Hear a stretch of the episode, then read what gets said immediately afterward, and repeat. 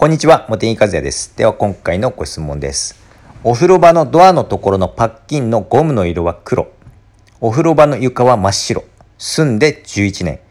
ゴムの経年劣化でゴムのシミが増え、入り口付近の床が真っ黒に。何の洗剤、どんな道具を使っても取れないというご質問ですね。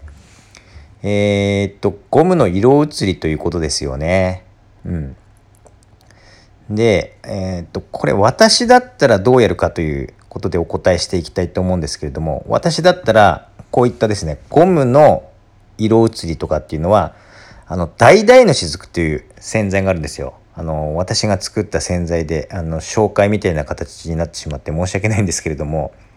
あの、これを使って落としますね。あと、何の道具を使うかというと、まあ、桜たわしというスポンジがあるんですよ。これととても相性がいいんですよね。この前もですね、この前というか昨日か、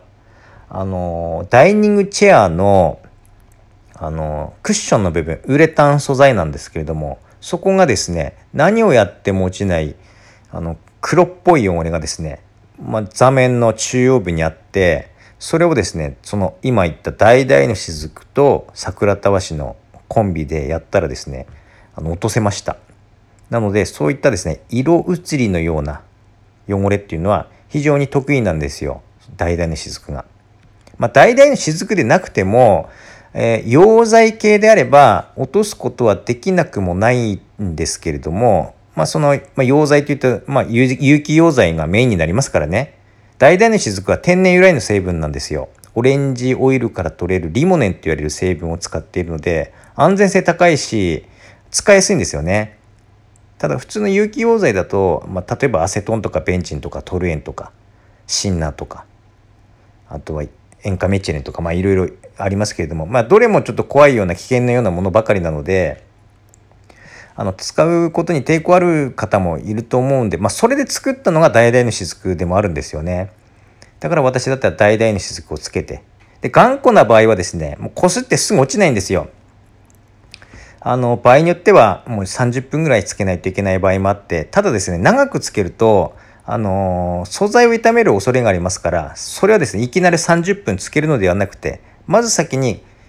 こう、つけてこすって、拭き上げてどうなのか見てみて、見てみて、見てみるっていうのは、汚れが落ちるかっていうことよりもですね、素材が傷むリスクがどうなのかと、傷むの傷むのかどうなのかを見てですね、でそれからちょちょっとずつ増やしていくと。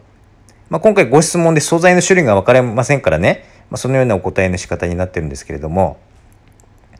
まあ、そうやってやってみてはいかがでしょうか。昨日はですね、あの繰り返しになりますけれども、